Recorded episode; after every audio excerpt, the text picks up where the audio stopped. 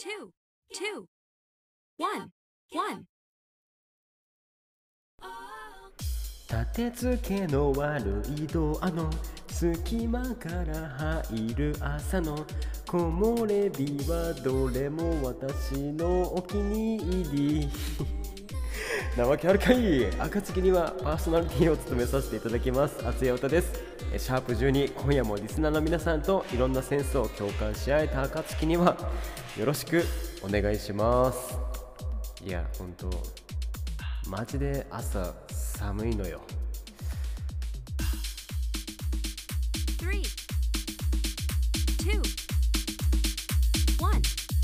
暁には。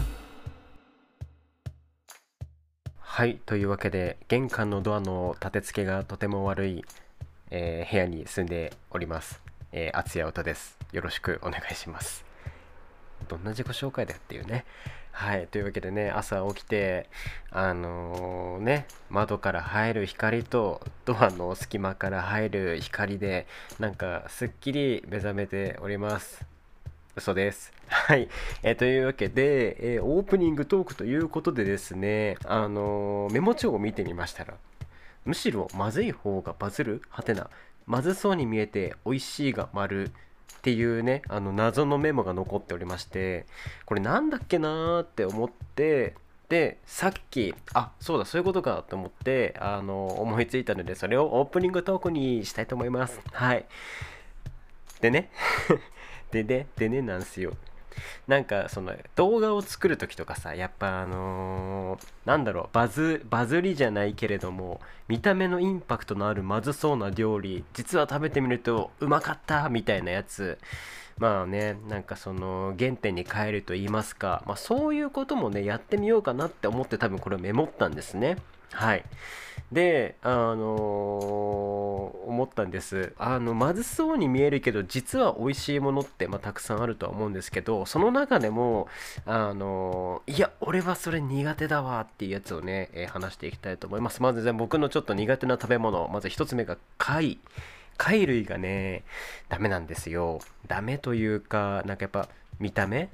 見た目のままにちょっとあダメだ受け付けないっていうのがありますね。はい。なんかね最近克服できたのがそのあのつぼ焼き？コンビニに売っている缶詰があるんですけれども、まあ、つぼ焼きとかは食べれるんですよ。なんかちっちゃい貝はいけんの。なんか500円玉500円玉。うーん。500円玉から100円玉ぐらいのサイズ感の貝だったら食べれるんですけどなんかね牡蠣とかねホタテとかねサザエとかねなんかこう厚みを増したあのすごく威嚇してくるあいつらはちょっと僕食べれないですね。はい。貝ってさでもさいやあのあれよ。あの好きな人たくさんいるのは重々承知ですし別にあのあれなんですけどなんかほんと個人的にね個人的に貝って美味しそうに見えなくないって思うんですよね、まあ、あくまで個人的なあれなのであれなんですけどなんかあればっか言ってんだ。うん。貝はまあうん。苦手ですね。はい。あと白子ね。あのー白子ねダメなんですよね。あれもなんかこううねうねうねうねうねうねってしててちょっとなんかうずってするんですよ。はい。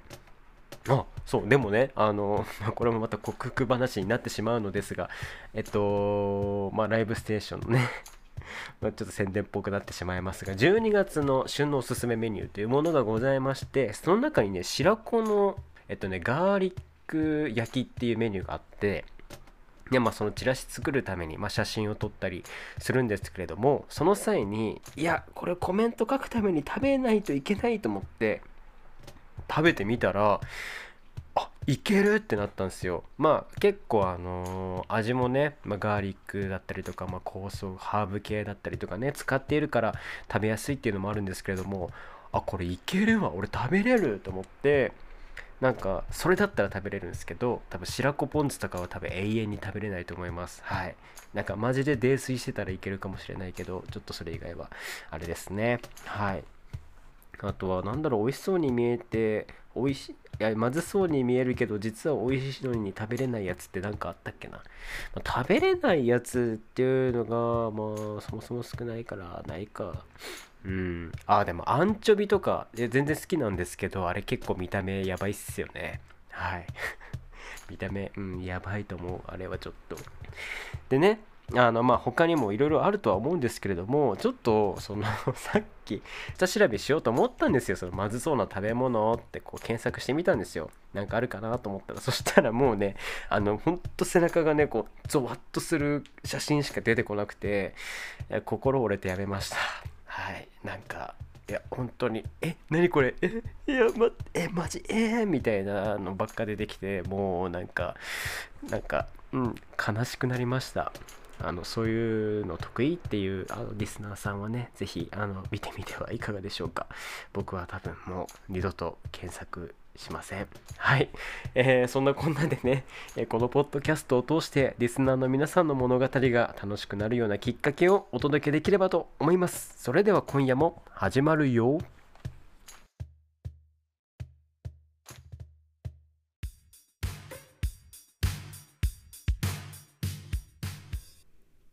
神様僕強くなりたいです。レッツシナリオルーレット。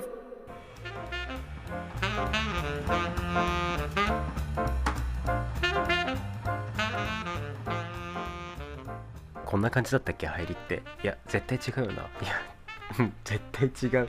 えー、はい、えーシナリオルーレットのコーナーです。というわけでね僕はあの先月シナリオシナリオルーレイあの2週間ぐらいえ1週間？2週間？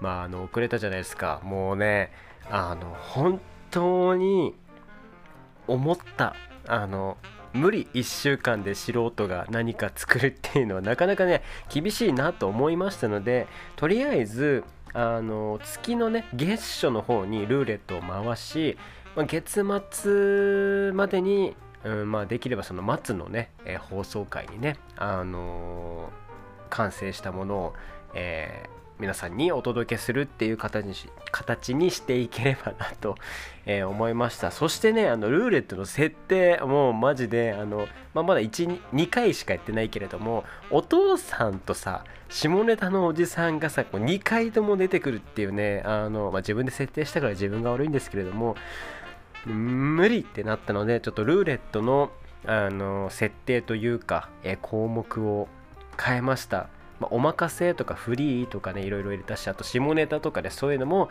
えちょっとなくしました。はい。というわけでね、えー早速回していこうと思います。あ違うわ。えっとね、その前にまずこのコーナー初めて聞く方のためにこうご説明させていただきますとえ僕の iPhone の中に入っているルーレットアプリを回し、えー指定された設定で物語を作り演じる自作自演のコーナーです、えー今回はシナリオの設定回となっております。はい。果たしてどんな設定になるのでしょうか？ということで早速ルーレットアプリ開きます3番や。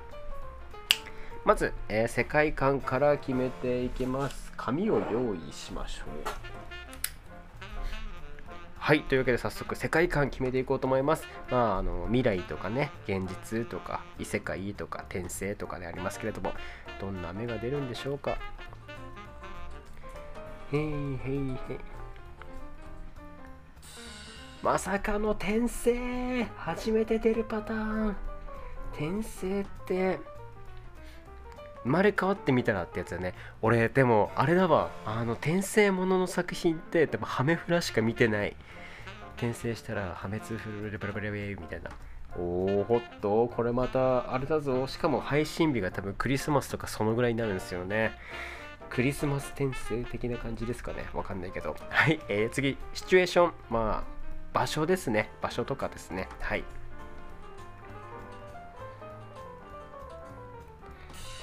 カフェ。なるほど。転生もののカフェ。なんだろうな。なんか全然思い浮かばないけれどもでもあの今までの過去に比べたらとてもやりやすそうな感じはしている。そして人数。これねあのクリスマスの配信になったとして、えー登場人物1人っていうのは結構なんか孤独を感じますね。まるで敦也太田のような感じで。4人出た。4人多くね。今までだって4人3人4人でしょ。いやまあまあまあまあまあまあいいでしょう。やるしかないんだ、えー登場人物の、え設定を決めていこうと思います。でこれあのー今まではその人1回目に出た人を主人公にするとか言っていたんですけれどもちょっとそれもねその縛りもちょっとあの解除させていただこうと思います。はい。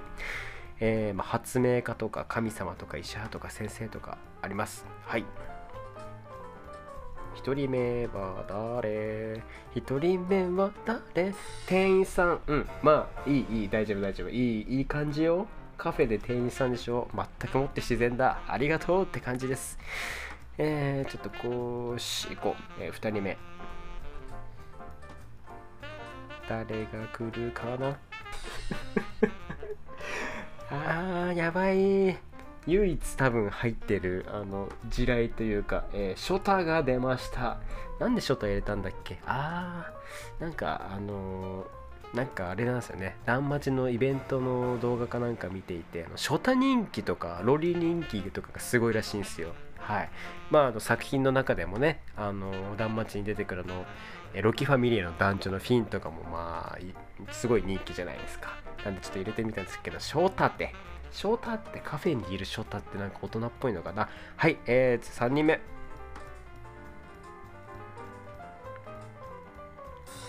お任せです。まあここはお任せということでどんな感じにしましょうかね。うん。えー最後4人目。誰が来るか。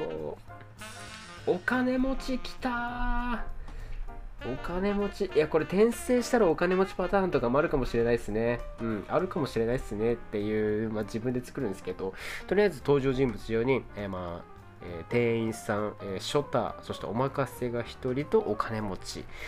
いやーこれさ今までで一番自然よ。設定の作り方、えー続いて、えーオチですね。あじゃあキーワード先に行こう。キーワード。えーっとまあこれはあのーなんなんていうんですかね。なんかその学校テーマというかまあ最悪そのワードをどっか一つどっかでその会話の中で一回は入れるみたいな感じでちょっと、緩い感じでやらせていただこうと思います、えーキーワード決めていきましょう。何が出んだ？カフェ。カフェの中で何が出る？青春きたうんうんうん。全く完成図をイメージできていないけれども今までで一番自然なんじゃないか？青春？キーワードいいですね。まあその遅れなく青春を遅れずになんかこう例えば交通事故に遭ってしまった、えー主人公が転生したらあのーなんかねお金持ちになっていて何でもできる。何でもできる。だから青春の時青春時代というか、まあ、そう学生生活でね送りたかったけど送れなかった理想の青春を送るみたいな感じでもいいかもしれないですね。それこそクリスマスだからね。なんかこうさあの当時彼女にプレゼントできなかったけどプレゼントするとかでもいいですしね。はい。最後オチです。えーそんな転生もののオチはどうなるのか、まあ、夢落ちとか待って転生で夢落ちってどういうことだ？あ転生したけれども実は夢だったっていうパターンか。あと夢が叶う。なんかそのあれか。うん。ハッピーエンドバッドエンド、えー破壊崩壊。これはなんか何かが崩れるってことですね。あとお任せ。うん。この中で、まあ、バッドエンドもあるんですけど多分一番バッドエンドがね個人的にはしんどいと思うんですよね。僕あのバッドエンドの作品あんま見ないのでどうしようかなっていうところでよろしくお願いします。落ちさあどうする？あまだ落ち落ちてなかった。夢叶うです。いやーこれ3回目にしてよ。3回目にして。一番なんか自然な自然な設定な気がしますね。はい、えー今回作っていくシナリオルーレットのドラマ「えー転生もの」そして場所はカフェ、えー登場人物は4人、え店員さんショタ、えお任せお金持ち、えそしてキーワードは青春、えーオチは夢が叶うとなりました。はい、えーこのねテーマをもとに、えーそのシナリオを考えて、え自作自演していくわけなんですけれどもまあちょっと気合を入れてねなんかこう12月らしい雰囲気といいますかそういう空気感もねこう出しつつ、えー皆さんがちゃんと聞けるような物語を、えー作って演じられればなと思います。はい以上シナリオルーレットのコーナーでした。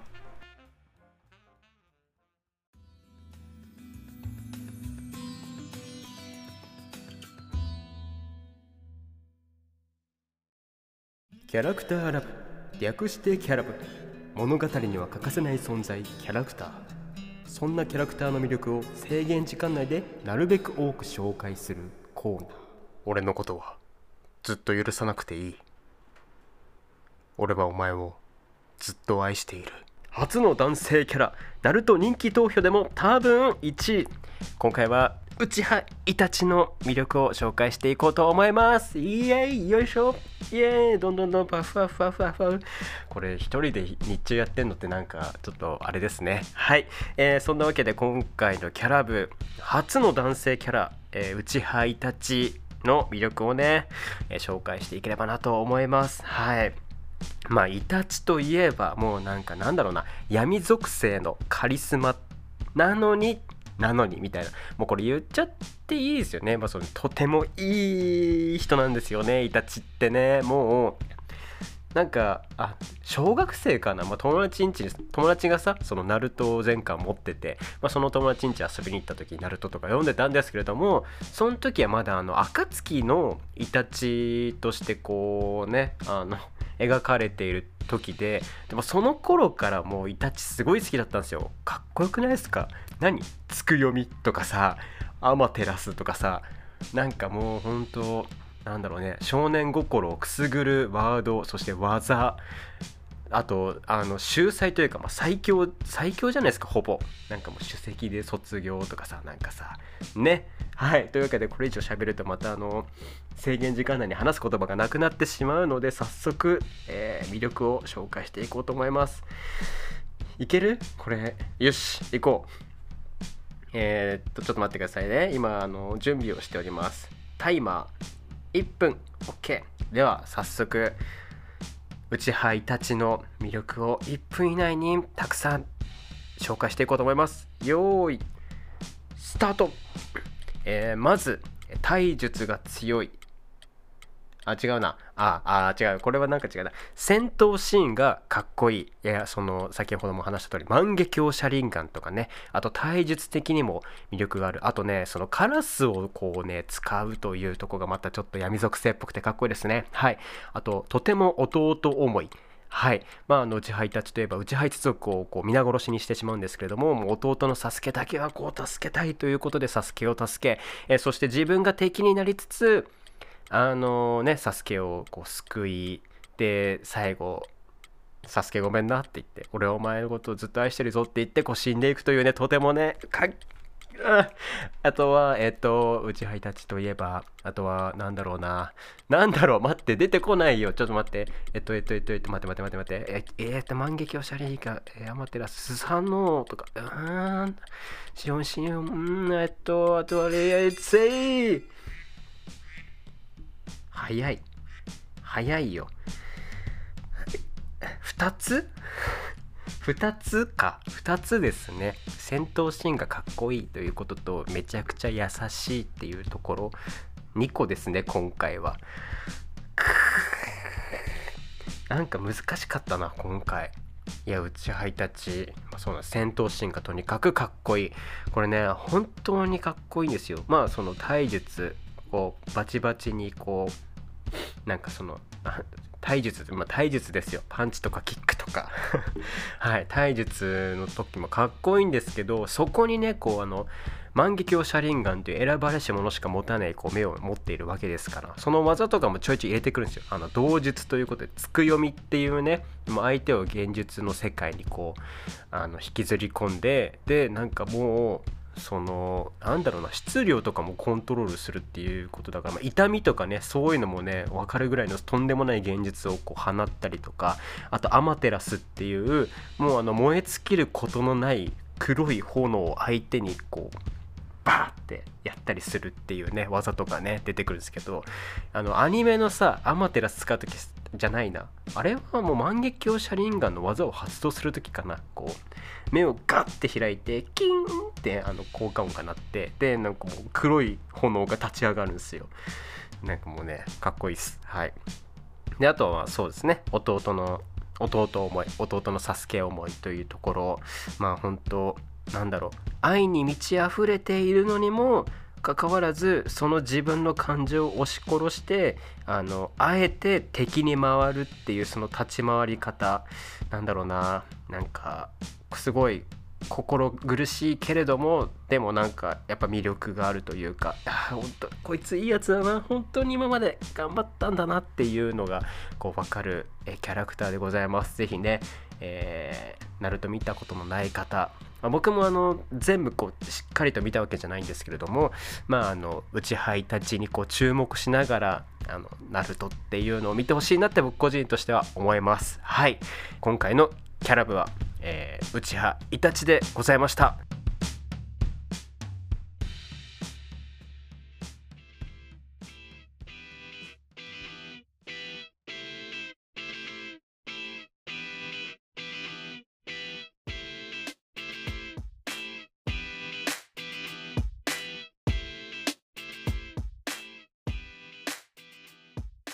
ちょっと感が鈍いので周回遅れしてもいいだろうか、えー、今回のテーマは今更だけどアフターグローよくね？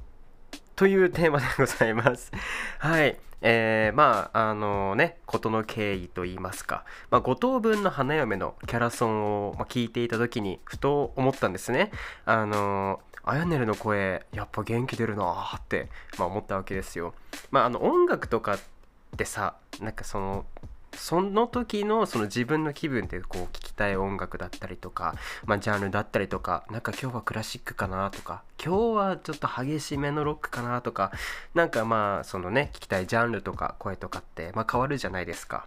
はい、で、あのー、その時はね、あのー、あやねるの歌声のこう気分だったわけですよ。はい、で、まあ、ちょっと時間もあったんであの CV あやねるというか、まあ、あやねるの歌っている曲をいろいろと探していた時に出会ったのがその今回の、えー、テーマである「アフターグローというバンドだったんですよ。はいまあ、あのアフターグローっていうのは、まあ、ちょっとねあの遅くなってしまったんですけれどもバンドリというあの作品があってでそのバンドリっていうのはその高校生がこうガールズバンドを結成してバンド活動を通してこうなんか成長をねこう描く作品でございましてまあいろいろなねあのガールズバンドが登場するんですけれどもその中であの幼なじみ5人組によって結成されたロックバンドが、まあ、アフターグローという、えー、バンドでございます。はい。で、まあ、そのバンドのね、えー、ギターボーカル、まあ、メインボーカルですよ。はい。まあ、三竹蘭ちゃんというね、キャラクターなんですけれども、その三竹蘭ちゃんのあのキャラクターボイスをあやねるがやってるということで、なんかね、あのまあ、アニメ作品自体はまだあの見てないんですけれども、こう、まあ、そのアフターグローのそのバンドの特徴というか、まあなんかね、こう、ガールズロックの王道って感じですね。あの、ま、チャットモンチだったりとか、ね、あの、なんだ、チャットモンチよりもうちょっとなんかロック寄りな感じかな。はい。で、まあその歌声も結構力強くて、なんか僕の中でその、あやねるの歌声のイメージというかあやねるの声のイメージってこうやっぱ五等分の花嫁の四つ葉の声だったりこう明るくねハキハキした、感じだったんですけどいやアフターグローの三竹蘭ちゃんの歌声っていうのはもう全く違うもうねほんとかっこいい感じでなんかバチッっていうかなんかこうすごい響きましたね。はい。まああのアフターグローの曲もまあねいいですけれども、まあ、結構アルバム今聴いていてあのとてもいいんですけれどもなんか他にねそのバンドリに登場するバンドたちがあのいろんな曲をカバーしているアルバムとかもあってなんかもうね飽きないっすよね。バリエーションもいっぱいあってもう完全に沼っています。はい。あのそのカバーアルバムの中にねあのリゼロの主題歌である「リドゥっていう曲があるんですけれども、まあ、そのリドゥのアフターグローバージョンとかもあっていやーいいんすよ。はい。本当に今更すぎるんですけどね。なんかバンドリって多分僕が大学生の時とかに流行ってたような作品だったと思うんで、めちゃくちゃ前なんですけど、何周してるんだと。何周遅れてるんだって感じなんですけどね。いや、とてもかっこいいのでおすすめです。はい。で、まあそのアフターグローの、まあ、個人的におすすめな曲を、うーん、リスナーの皆さんにお伝えするとすれば、いっぱいいいレッドレッドレッドとかね、なんかね、もうけたくさんあるんですけど、まあ、個人的にはね、その最初よく聴いていた曲が、まあ、宣戦布告っていう曲と、あと、One of Us, Us っていう曲と、あと、ヨロですね。はい。まあ、今はね、個人的にヨロが熱いですね。ちなみになんかヨロっていうのは、あのネット上でよく使われるなんかスラングみたいな、えー言葉で、あの You only live once っていう、まあなんか人生は一度きりみたいなね、意味合いを持った夜という、え夜じゃねえ、ヨロという曲。これね、いいんすよ。せいよろてててれててててみたいななんかあとてもキャッチーかつなんかエモーショナルで爽快感というか疾走感か。疾走感のあるねとてもかっこいい曲でございます。ぜひ聴いてみてください。はい。えー、いや本当にね。あので待っているんですけれどもあそうそうそうあとねあのロゼリアっていう他のバンドもあるんですけどもまあそのロゼリアのメインボーカルであるえーっと湊ゆきなちゃんかなっていうキャラクターがいるんですけれどもそのアフターグローのメインボーカルである三竹蘭ちゃんと学校の先輩後輩の関係でありでバンド同士のそのなんかライバル的なお互いリスペクトし合っているけれどもこうライバル的存在のあのまあ湊ゆきなちゃんのいるロゼリアっていうバンドがあるんですけれどもそのロゼリアのあの「ファイヤーバードっていう曲もまあおすすめです。はい。なんか人気曲バンドリの中でもあのすごく人気のある曲みたいでとてもかっこいいです。はい「ついえぬ夢燃え上がれ」っていうねあのイントロがあってでその「ついえぬ夢燃え上がれ」っていうこうセリフというか、まあ、あってでなんかその後なんか x ジャパンみたいなね感じですね。はい。あれラフティネイルみたいなラスティネイルみたいな感じかな。はいとても激しめのかっこいい曲でございます。はい。えぜひねあのリスナーの皆さんにも聴いていただきたいです。はい。えー以上ちょっと勘が鈍いので周回遅れしてもいいだろうかのコーナーでした。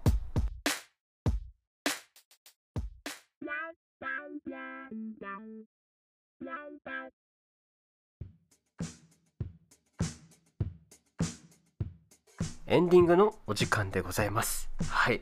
今回もなんかエモーショナルにいろんなことを語れたかなと、えー個人的には思っているんですけれども、はい。いや、あのですね、あの男女に出会いを求めるのは間違っているだろうか、略して断末の、まあ、17巻、今こう発売されている、えーラノベの最新刊ですね。はい。まあ、結構前に発売されたものではあるんですけれども、やっとね、あの、あ、待って、今、今しかないと思ってちょっと買って、まあ、読んだんですけどもね、いやー、いわゆるってかね どういうこと？どういうことだ？まああのね本当に熱いというかなんかまあそのさっきのキャラブでお話しした時のさうちハイタチじゃないけどすっごいねあの終始こう心をね痛めながらまあこう最後まで読んでたんですけど最後の最後でなんかあーうーくわくくわって感じでねなんかねなりました。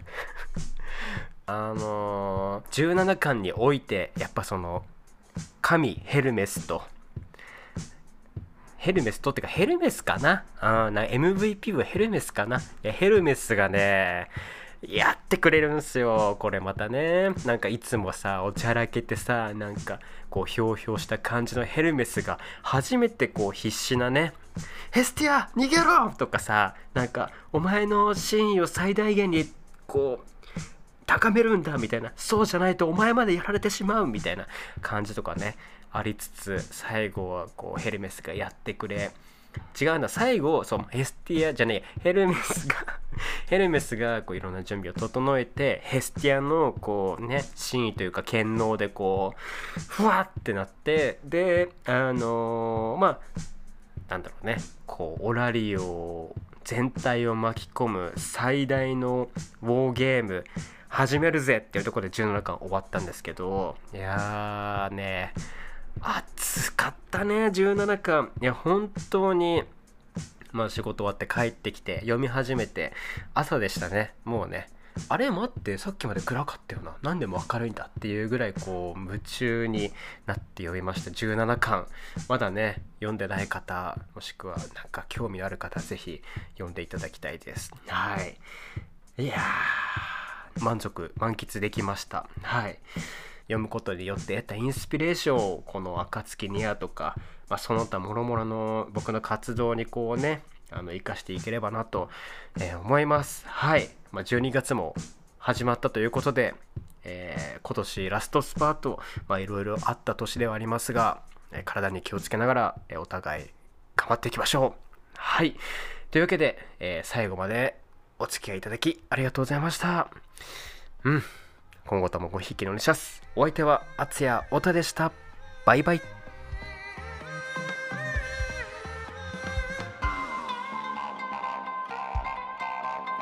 トリート貴族カイワレ大根マダムちゃんとストリート貴族カイワレ大マダムちゃんこループなムーブに呆れるオータのアミノカルボニル反応すっかり夕方すっかり忘れたネクタイ直してかかとを潰す小林知らせる生存戦略丁寧に足裏をかいた春が過ぎると夏が来る秋が終わると冬が来る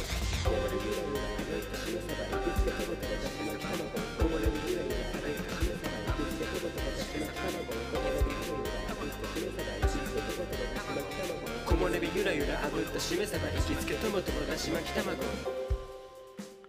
生きがい感じるすき焼きそのも相手の様子をノスタルジックに熱々たっぷり食い倒れどんどんで飲まれて有限感じ美味しか正義であっぱれ日本この世面うつつに流れる有限渋い空気僕の草枕は哀愁わびさびいただきます生きがい感じるすき焼きそのも相手の様子をノスタルジックに熱々たっぷり食い倒れどんどんで飲まれて有限感じ美味しか正義であっぱれ日本この世面うつつに流れる有限渋い空気僕の草枕は哀愁わびさびいただきますます。